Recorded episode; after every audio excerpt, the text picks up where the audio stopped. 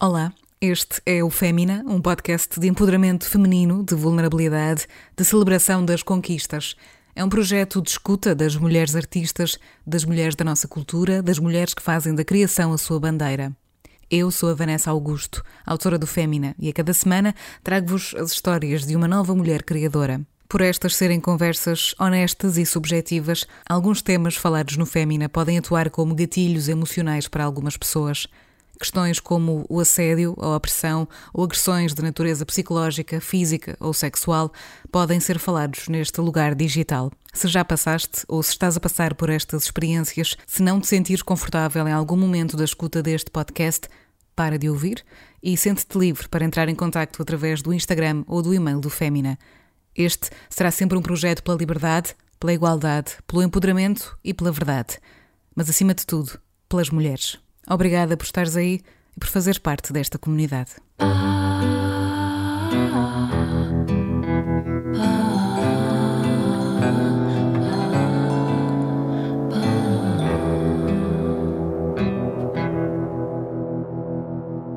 Nasceu em Luanda em 1988 e por lá cresceu até se estabelecer em Portugal no início da sua vida adulta. Uma forte ligação às ciências, mas também à filosofia e ao pensamento, conduziram Aline Frazão por vários caminhos até a música a escolher. Quis ser engenheira civil em Angola, também jornalista, mas foi a sua intuição e sensibilidade que a levaram a uma relação a longo prazo com a composição musical, isto depois de viver em Barcelona e de começar também por lá a entender se como autora, mas também a recuperar a sua curiosidade enquanto cantora, guitarrista e produtora musical. A ligação às artes e à palavra são também o que a distinguem, mas desenganem-se se pensam que podem colocar Aline Frazão num só conceito. Ela quer continuar a escrever a sua história, em vez de cumprir uma narrativa que alguém escolheu para si. É uma decisão de coragem, é certo, mas é também a decisão necessária para viver na fluidez que procura e que tão bem a caracteriza. Aline Frazão é a vulnerabilidade, a força, a natureza, o pensamento. É tudo aquilo que ouvimos e tudo o que não vemos. Para esta conversa, Aline escolheu uma citação de Leonard Cohen. Em dias de desalento, é com a frase sempre certeira que começamos este exercício de vulnerabilidade, chamado Fémina. There is a crack in everything. That's how the light gets in. É, é uma visão um bocadinho oriental também da vida, não? De uh, encontrarmos os, os, obstáculos como, como forma de, de superação, sem querer romantizar as dificuldades que a gente encontra, não? Mas acho que é uma frase que, que me dá uma certa esperança, uma certa, não sei, um certo alento em momentos de, de terremoto, vamos dizer assim. E antes de falarmos, se quiseres, sobre, sobre esses momentos menos, menos bons, porque eles existem e fazem parte também do nosso crescimento e do nosso uh, processo, gostava que começássemos pelo teu início. Portanto, gostava que nos contasses um, as tuas origens também. Nasceste em Luanda. Como é que essa Aline pequenina poderia eventualmente olhar agora para esta Aline poderosa, realizadora dos seus próprios sonhos, empoderada? Uau! Não sei, bela formulação. Um, sim, eu, eu, nasci em Luanda, sou, para quem, para quem não conhece meu trabalho, sou, sou angolana, nasci cresci em Luanda, sou de 88. Um, e, e, sei lá, crescer em Luanda é todo, todo um contexto muito diferente do que, do que é crescer em Portugal, não? Uh, isso é uma coisa que eu me apercebi logo quando vim para cá, aos 18 anos, vim fazer faculdade em, em Lisboa. Uh, e eu acho que a gente começa a se conhecer muito desde fora, não? Uh, quando quando sai de, de, casa, quando sai do seu país e todas essas essas questões identitárias que depois acabam por formar, por moldar a nossa personalidade artística, não? No meu caso, um, sendo angolana, tenho, sei lá, influências criativas ligadas à, à poesia angolana, à literatura angolana e brasileira, à, à música angolana, a música de Cabo Verde, também tem origem cabo-verdiano, meu avô é de, de, Cabo Verde, meu avô materno, família portuguesa também, do norte de Portugal, e de Angola também, portanto, enfim, sempre cresci num, num meio identitário de fronteiras perdidas um bocado, não? sendo luandense e sendo Luanda também um bocado assim. E tive uma infância muito boa, muito, muito muito acarinhada, muito, muito Tens boas memórias? Eu tenho, sim, tenho. Desse... Tenho, tenho, tenho, tenho a sorte de ter boas memórias sobre a minha infância. Sempre muito ligada à música, à vontade de dançar, de cantar, de me expressar, de ter uma voz sempre muito. Sempre fui um pouco rebelde também, assim, um pouco. Não rebelde no sentido que as pessoas costumam dizer, mas mais no sentido de disputa, de falar, de, de contestar as coisas, de perguntar os porquês, não? Sempre esse tipo de pessoa. E, e acho que continuo, continuo a ser e, e, sei lá, é um pouco assim, um pouco, um pouco incrível pensar o que é que, o que, é que a criança que eu fui, né, o eu que eu era, pensaria sobre aquilo que eu sou hoje. Né? É um bocado difícil, acho que tenho muito, não sei, muito orgulho nas coisas que eu fiz até agora. Hum, tem sido um caminho uh, de, de, coisas muito bonitas e também de muitas dificuldades, claro. Mas uh, mas acho que acho que eu eu acho que acho que a criança que eu era sentiria hum, orgulho, talvez. E esse é o melhor sinal de que estás no, no, bom caminho, não é? Eu acho que é sempre bom nós fazermos esse exercício uh, de olhar para trás e perceber se, se há uns anos nos conseguiríamos compreender agora. E acho que esse é, é, é, um, é um barómetro de que podemos estar no, no, no caminho certo ou não, não é? Mantendo-nos fiéis àquilo que, que sempre quisemos ser, enquanto pessoas, neste caso. Uh, claro que imagino que no, no, teu caso venha também um grande sucesso profissional e artístico e, e muita conquista nesse, nesse sentido. E, e, também queria perceber isso, como é que a música uh, se torna definitivamente uma profissão para ti? Como é que tu percebes que queres realmente fazer isto? Ou que é a tua missão? Ou que precisas de fazer? Quando era pequena, uh, queria. Sempre, sempre gostei de cantar, sempre gostei de dançar, fazer dança e tal. Sempre tive uma relação assim criativa com, com o palco, digamos assim, com a escrita também. Sempre comecei a escrever um diário quando era criança, com 9 anos, comecei a escrever diários. Já tenho e, e escrevi durante muito tempo poemas, diários, enfim. Mais tarde, quando eu comecei a aprender a tocar o, a guitarra, quando isso se juntou a cena das canções, né? a escrita e a música encontraram aí um, uma forma muito organizada de, de expressar eh, de expressar-me artisticamente. Tive essa, essa relação estreita com as artes, mas ao mesmo tempo também, uh, sei lá, tinha, gostava da escola, gostava de, das disciplinas mais exatas, sou uma pessoa muito muito racional e tal, não tem esse, estes dois lados um bocado opostos às vezes que, que coexistem em mim. E gostava muito de matemática e tal, então eu queria ser engenheira civil, até porque Angola era um país estava em guerra civil na altura e parecia-me uma profissão super útil a reconstruir o país, sei lá, assim, uma visão um bocado romântica, obviamente, como qualquer pessoa que escolhe a sua profissão aos 12 anos de idade, mas depois, mais tarde, quando comecei a ter filosofia, uh, no secundário. Eu estudava na Escola Portuguesa de Luanda, portanto, tive o mesmo programa uh, escolar que, que, se tem aqui em Portugal.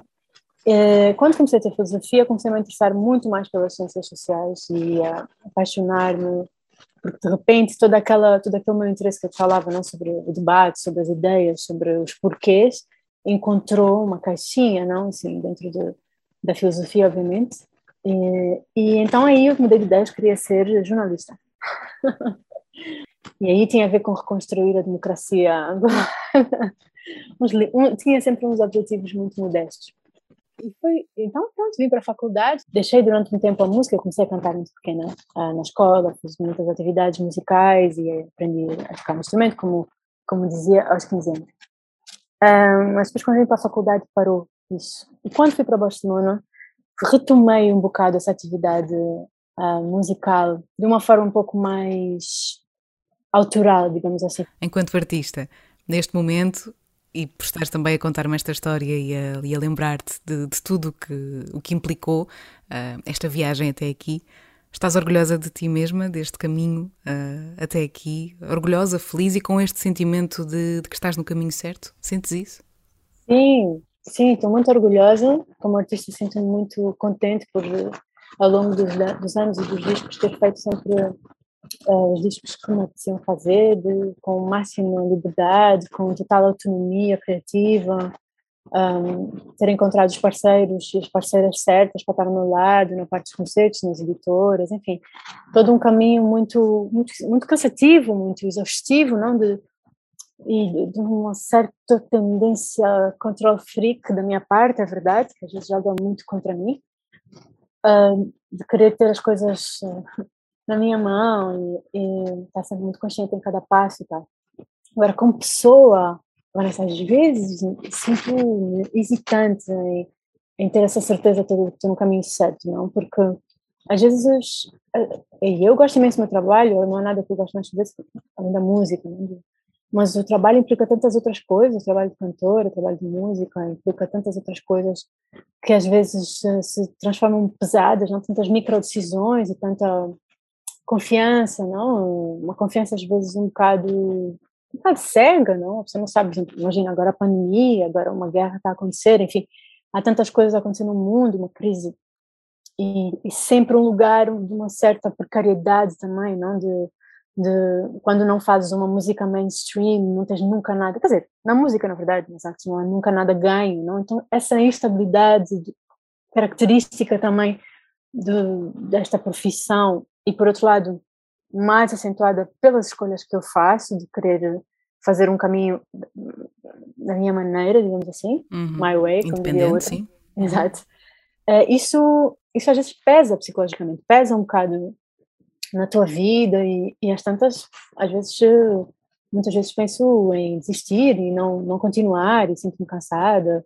Ou seja, não é tudo um mar de rosas, tu devia estar a falar de sucesso e que, que, me consideras uhum. uma, artista de sucesso e, e faz-me sorrir, não? Porque sucesso é uma palavra muito escorregadia, não? Parece que está vestida de sabão, escorrega-nos as mãos não sabemos Sim, muito bem e como. significa coisas muito diferentes para muitas Exato. pessoas, não é? Para e mim significa uma coisa, para ti há de significar outra, ou não, mas, mas acima de tudo eu acho que o sucesso é, é isso mesmo, é a liberdade de poder escolher aquilo que queres fazer. Uma boa, uma boa definição, gostei. Vejo tanta gente aprisionada que acho que, na verdade, o sucesso é capaz de ser isso. E isso tu fizeste. Por isso, claro que és uma, uma artista de sucesso. Ainda para mais confirmando que que tomaste as tuas decisões e quiseste fazer sempre tudo à tua maneira. Ok, aceito, aceito.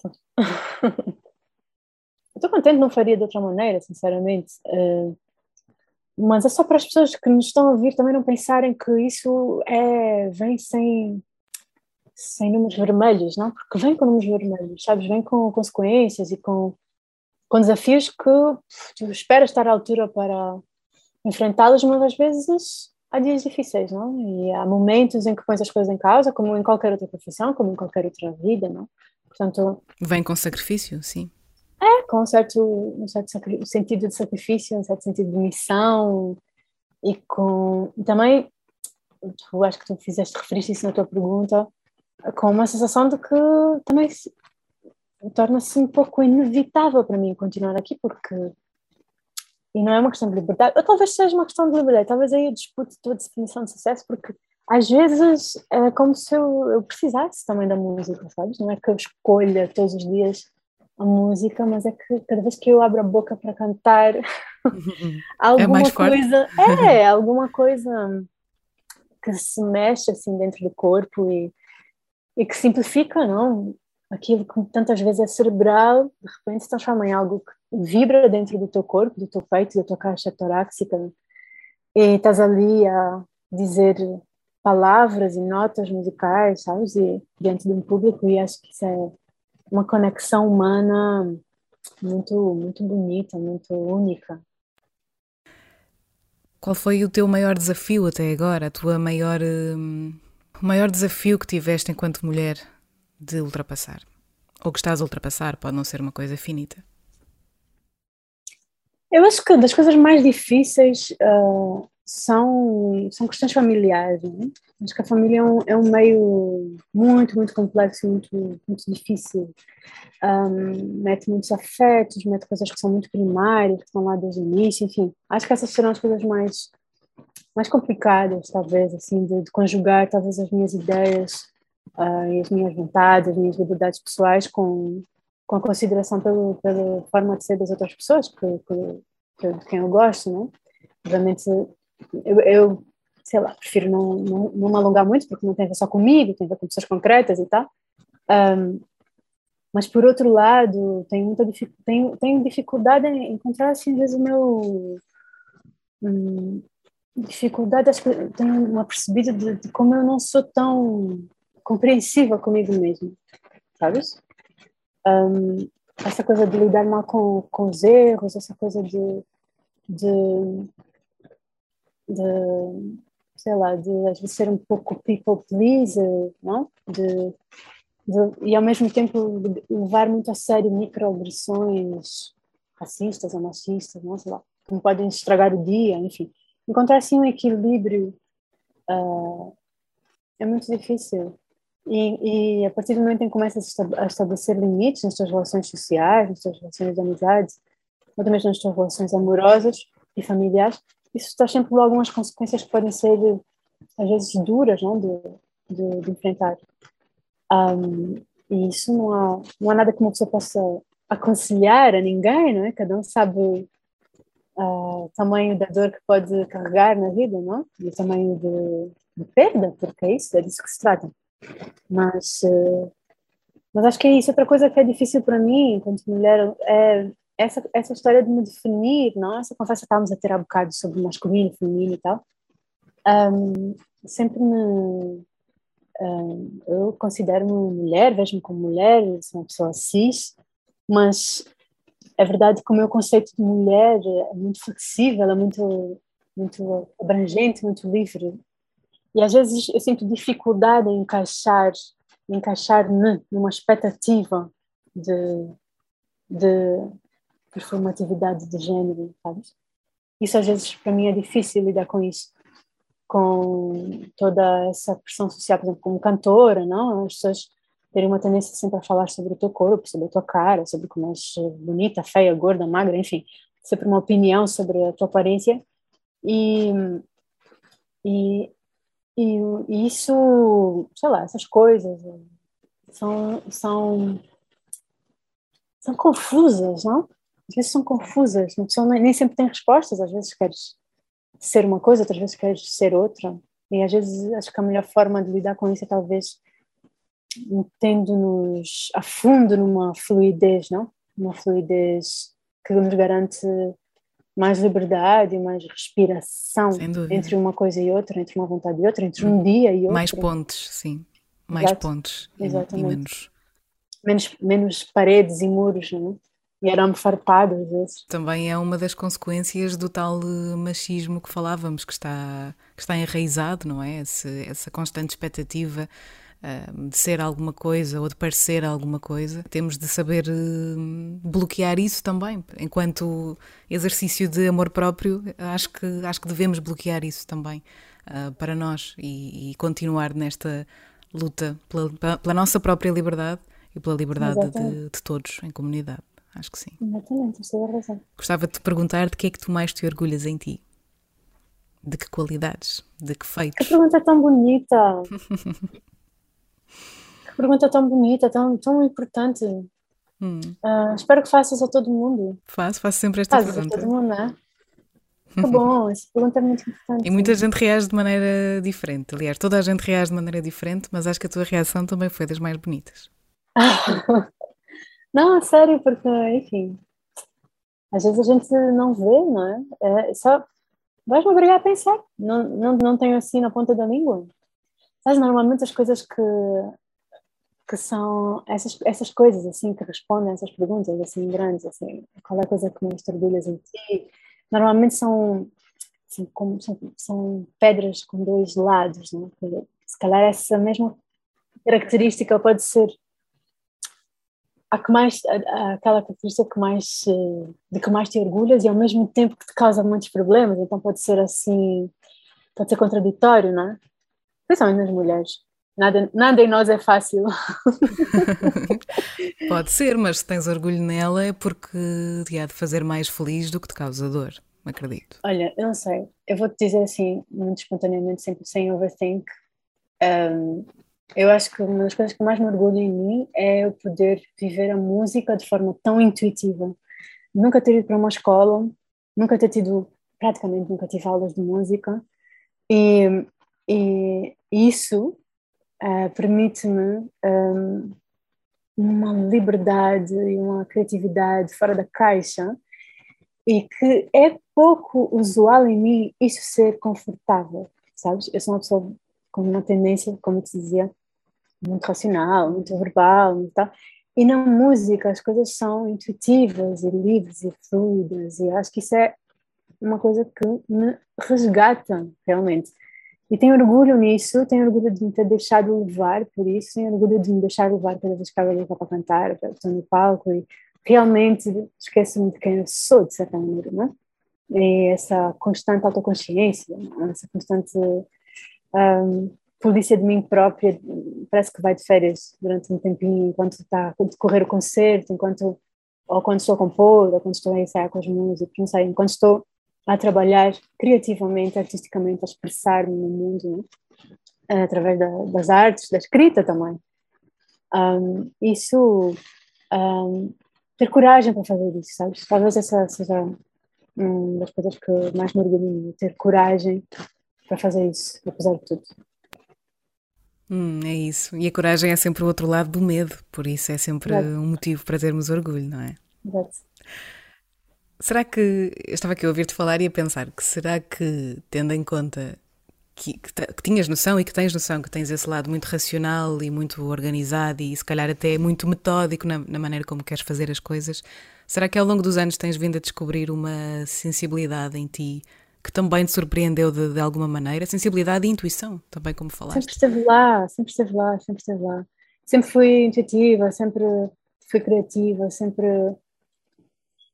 sempre, sempre fui as duas coisas ao mesmo tempo. Aí eu vou-me reservar o direito de fluir entre uma coisa e outra.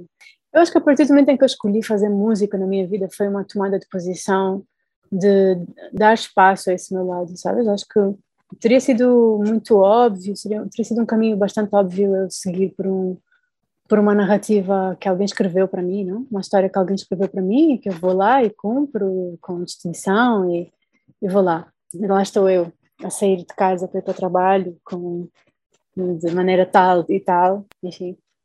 E, e, de repente, sei lá, passaram 10 anos, quase 11 de uma carreira na música e as coisas são imprevisíveis e, e flutuantes e, e ao mesmo tempo, talvez por isso eu tenha respondido essa questão da coragem de, de seguir com a música, porque isso realmente, pessoalmente, cria-me aí um espaço de, de poder exercer no mundo esse outro lado que não sei se não será o principal, na verdade, que sou realmente uma pessoa muito, muito sensível às coisas do mundo, às vezes mais. Um, e, e, e, isso sempre esteve lá. Talvez a forma como eu falo, sabes? A forma como eu falo acho que engana muito. Um, sou uma pessoa muito verbal, muito articulada, assim, que uhum. me expresso de uma maneira muito notória. Uhum. E, e, realmente isso existe em mim, eu gosto de trabalhar assim e tal, mas isso não tem ganhos. Claro. Ainda bem que estão lá as canções para poder uh, mostrar. Uh, Essa fluidez, claro. É, é. E ainda bem, ainda bem. Eu também, sabe o que, é que eu acho? A gente também, eu acho que eu também me refugio um pouco nessa, nessa forma tão racional de ser, talvez para me proteger um bocado, não? É? talvez seja isso. Proteger. Se calhar fomos também um bocadinho obrigadas a, a pôr essa carapaça, digamos, para não ser só sensibilidade e criação e magia e intuição. É, porque. Acho que tem muito a ver também com aquilo que nos é exigido enquanto crianças. Pois é, e, e tu falaste no início logo da nossa conversa sobre a questão da vulnerabilidade, não? E como tantas vezes se associa essa racionalidade a uma postura, uma posição de força, de potência, de uh, go-getter, não? Essas pessoas que agarram o mundo com os dentes e, né? E, estão na, na disputa, hum. estão na, na, na, linha da frente, combativas, uhum. políticas, uhum. não? Todo uhum. esse, esse universo do concreto, não? Em oposição ao universo do abstrato, do sensível, da vulnerabilidade, de, de se ver, um, ou da, da doçura, não? Da, uhum. As pessoas dizem constantemente que eu sou uma pessoa muito doce. Isso, para mim, durante um tempo foi um insulto, porque eu sentia que isso era. sentia... Eu compreendo. Sabe? Eu sentia que isso era como eu se a pessoa tivesse. O que ele quer dizer com isso? Não? Ficava desconfiada disso. Não? Sim, sim, eu sim. acho que parte de um novo hum. momento meu é tentar. Uh, batendo outra vez na tecla da fluidez, não? tentar abraçar todos esses meus lados e, e entender também hum, que a vulnerabilidade faz parte da força, né? E, e, e que a, a doçura também é à frente do combate. E às vezes é muito mais difícil uh, ser doce com todas as dores que, que, temos e que sentimos do que o oposto. Portanto, acho que isso também é um ato de, de coragem, quase, hoje em dia. Mas é mais fácil reagir, não é? Ter raiva, gritar, impor, em vez de. É isso que vemos, não é? É isso que vemos à nossa volta. Exato. Mas ainda bem que fazemos diferente. Tentamos. Fazemos o melhor que podemos. O que é que os outros já te ensinaram de poderoso uh, neste, neste teu caminho? O que é que tu já aprendeste com os outros? Hum. E que fez de ti alguém melhor ou, ou maior ou mais, mais capaz de qualquer situação? Ai, que, que, que outra pergunta boa, meu Deus. Eu acho que isto aqui é, é, uma coisa muito preciosa para mim, eu não costumo nem falar disso. Mas o. Tirando as canções, claro. Mas o, eu acho que o amor. O amor. O amor desinteressado, que é tão raro, é tão precioso, tão, um amor que não oprime, principalmente uma mulher, não? Esse amor ensina muitas coisas sobre mim, ensina a poder confiar no mundo, ensina a poder gostar de mim própria. Uh, e isso, para mim, isso é muito precioso. Um, ah, uma forma de, de ter esperança, não é? É. E é quase estranho, não é? Quando recebemos esse, esse amor, um, ah, esse amor que tu dizes, não é? Que é despretensioso e que não é opressor quando o recebemos, temos assim, parece, um sentimento de, de estranheza, como se não merecêssemos. Porque é um pouco excepcional, não é?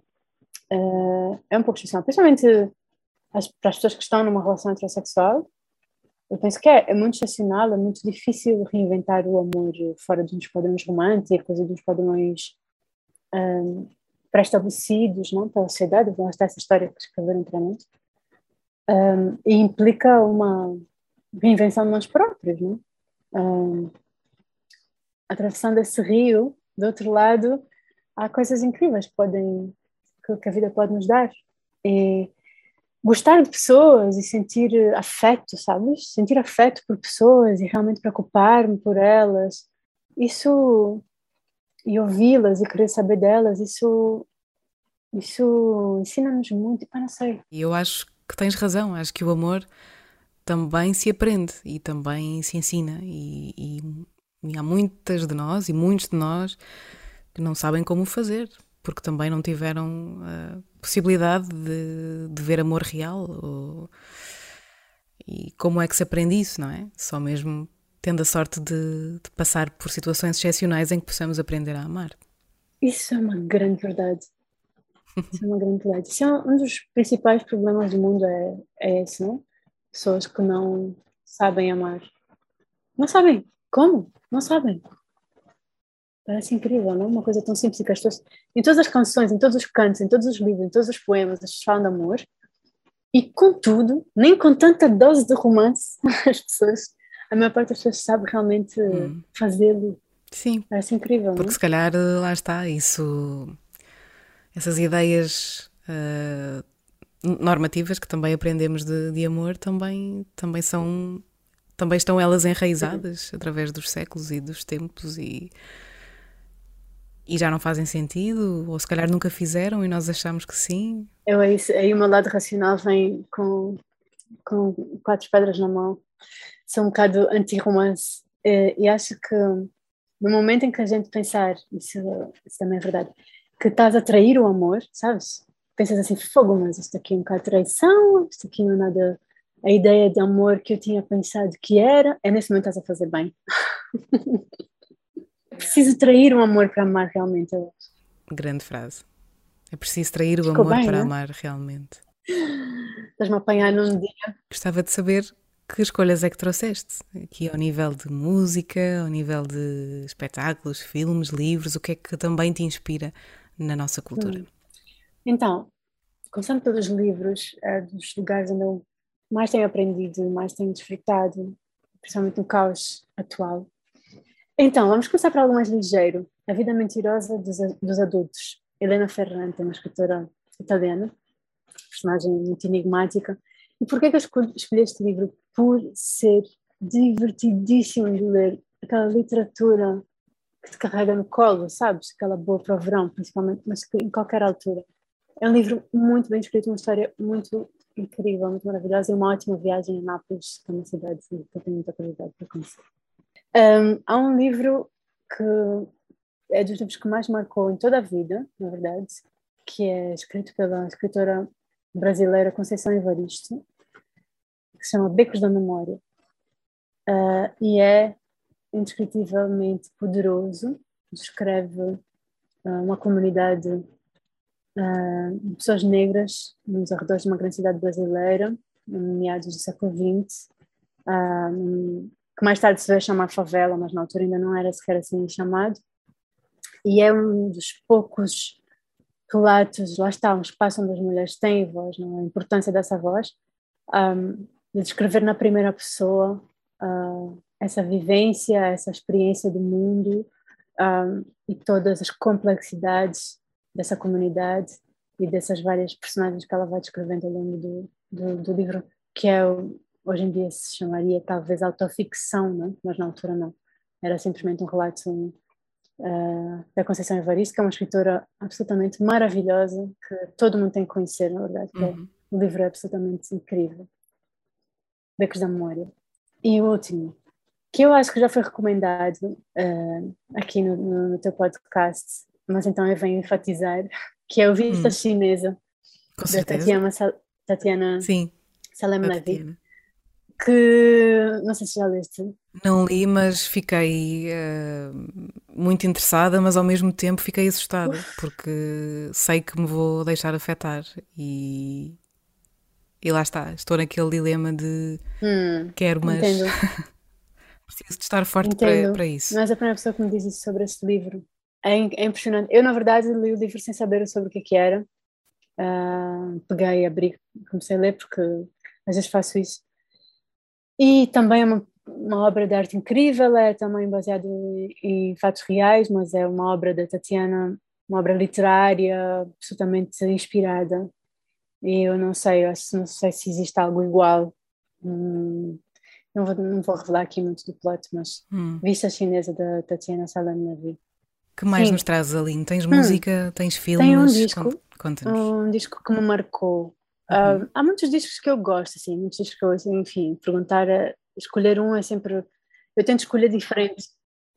Pode ser mais que Mas eu vou, eu vou falar de um que até que... foi até mesmo pela pergunta de um disco que me marcou nessa formulação. Eu pensei no disco da Mayra Andrade, o primeiro disco da Mayra Andrade, Navega, de 2006, porque acho que foi um disco uhum. que me incentivou muito a cantar, a fazer o meu disco também.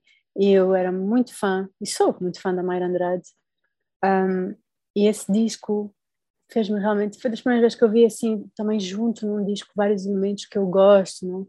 esse calor da música africana, os ritmos, um, a voz dela, né? uma voz meio rasgada, meio com muita personalidade, um, aquela melodia, aquela doçura e aquela força uh, que tem a música cabo-verdiana e que tem ela como, como mulher na música. Então acho que esse foi um disco que realmente me marcou profundamente como cantora, não? Hum, não só como público, que também, mas como cantora, como que me incentivou a uhum. também buscar a minha própria voz como cantora. Uhum. Muito bem. Queres escolher uma música desse disco ou de outro qualquer? Acho que sim. Eu tinha pensado em meter uma minha, mas agora com a conversa que tivemos, acho que faz sentido. Vou, vou, vou mudar de ideias. Então, que é Luísa, sim, que é o primeiro single é? deste novo disco, uma música angolana, que sai agora. Sim, e, muito lindo. E, e o vídeo também. Acho que tem muito a ver com a conversa, só mesmo por isso, porque tem muito a ver com esta conversa toda que nós tivemos. Um, e, é, e, e, não sei, para as Luísas todas desse mundo. Um, e porque acho que falar com outras mulheres e cantar sobre mulheres, sobre nós, para nós, é, é um trabalho que, que, que, é muito muito cheio de frutos, sabe? Cheio, muito cheio de curativos e de hum. esperança e de, de luz. Sim. De poder. De poder, no verdadeiro sentido da palavra. E o filme que eu queria recomendar, Come On, Come On, de Mike Mills, com Joaquin Phoenix. O filme que mais me comoveu ultimamente. É, eu recomendo realmente ao todo mundo, porque é uma dose de ternura e de desconstrução da masculinidade que eu acho que todos nós estamos a precisar.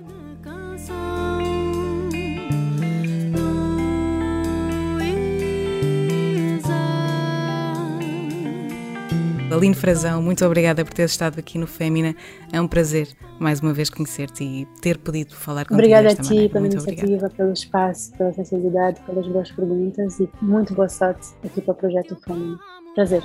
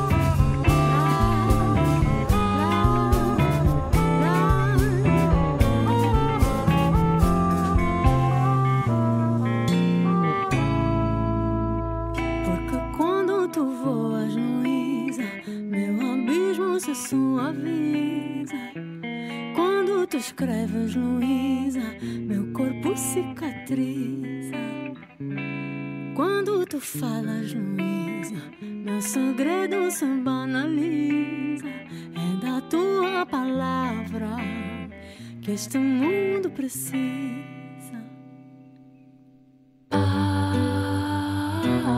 Todos os episódios do Fémina estão disponíveis no Spotify, Apple e Google Podcasts. Para contribuir e saber mais sobre este projeto, é passar por femina.pt pelo Instagram em femina underscore podcast ou em patreon.com barra podcast.